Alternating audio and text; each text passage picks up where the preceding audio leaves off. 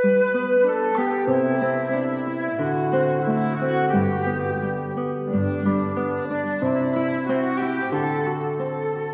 este día, solemnidad de la Asunción de la Virgen María, recemos con el Evangelio según San Lucas, en el nombre del Padre y del Hijo y del Espíritu Santo.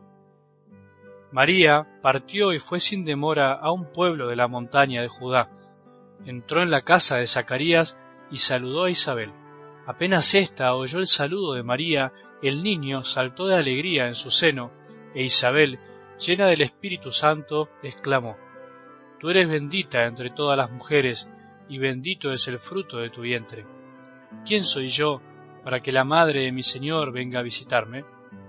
Apenas oí tu saludo, el niño saltó de alegría en mi seno.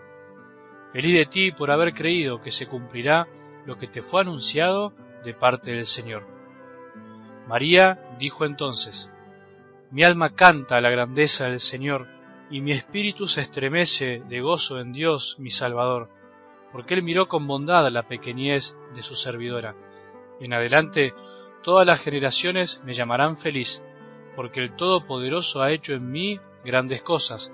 Su nombre es santo, su misericordia se extiende de generación en generación sobre aquellos que lo temen. Desplegó la fuerza de su brazo, dispersó a los soberbios de corazón derribó a los poderosos de su trono y elevó a los humildes.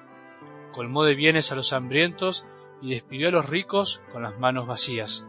Socorrió a Israel, su servidor, acordándose de su misericordia, como lo había prometido a nuestros padres, en favor de Abraham y de su descendencia para siempre. María permaneció con Isabel unos tres meses y luego regresó a su casa. Palabra del Señor.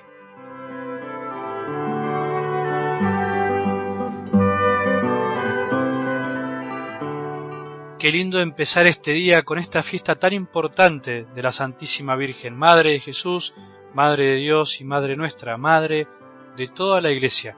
Para nosotros María es el camino más seguro, más corto y más rápido para llegar a Jesús. Tan sencillo y lindo como eso, aunque a algunos les cueste comprenderlo. Una vez alguien me dijo, no con mala intención, pero no se dio cuenta de lo que decía. Padre, si no fuera por la Virgen, no se irían tanto algunas personas de la Iglesia, no nos criticarían tanto las otras iglesias cristianas, no nos acusarían de adorarla, casi como queriendo que no esté tan presente nuestra devoción porque hace que algunos no nos quieran o comprendan. Entendí lo que me quiso decir, pero sin querer no se dio cuenta de que le faltó una parte de la verdad. Creo que en el fondo lo dijo un poco por el cansancio a tantas críticas que a veces con algo de razón nos hacen a los católicos diciendo que adoramos, entre comillas, a María y nos olvidamos de Jesús. Lo habrás escuchado muchas veces. Ahora, ¿de quién es el problema? ¿De María o nuestro? Evidentemente es nuestro. ¿Cómo vamos a echarle la culpa justamente a la que nos trajo la vida, la que nos trajo a Jesús? María es la pequeña servidora de Jesús, por supuesto que lo último que desea es que nos quedemos en ella y lo único que quiere es que amemos a Jesús. Todas las desviaciones corren por cuenta nuestra y todas las malas interpretaciones a lo que hacemos los católicos corren por cuenta de los que nos critican y no saben comprender la verdadera misión de María en la Iglesia.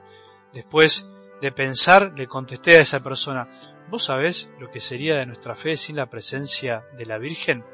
Si vamos a la superficialidad del número, de la cantidad, te digo que sin María seríamos muchos menos, la verdad es que seríamos muchos menos, porque María, la Virgencita, está en cuerpo y alma en el cielo, está resucitada al lado de Jesús y no hace otra cosa que buscar día a día que el rebaño de Jesús no se disperse, no se pierda.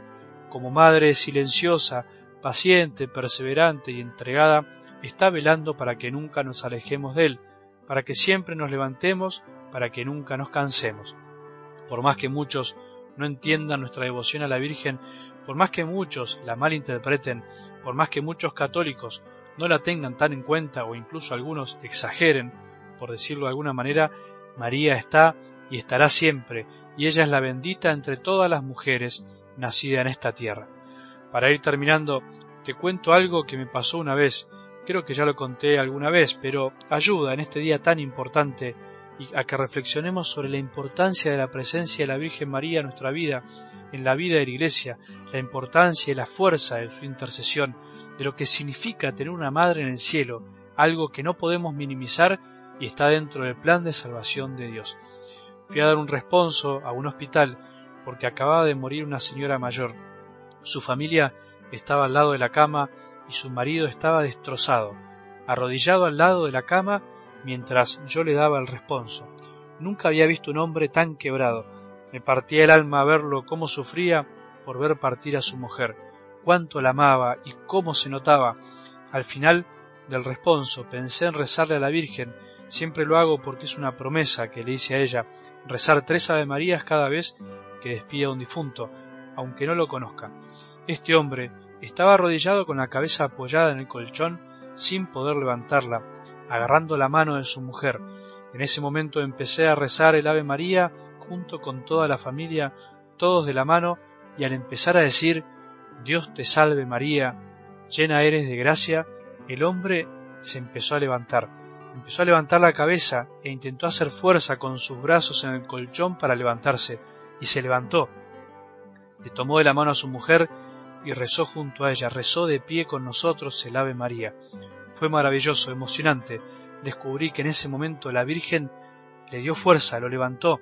Él no podía, no tenía fuerza, estaba destrozado, sin esperanza, y ese simple gesto y la presencia de la Virgen sé que le ayudó. No te olvides de la presencia de la Virgen en tu vida. Ella está junto a Jesús en el cielo, en cuerpo y alma, para interceder por nosotros, y es madre, siempre, aunque nos olvidemos, y como madre nos cuida y nos protege hasta que Jesús nos llame ante su presencia. Que tengamos un buen día y que la bendición de Dios que es Padre, misericordioso, Hijo y Espíritu Santo, descienda sobre nuestros corazones y permanezca para siempre.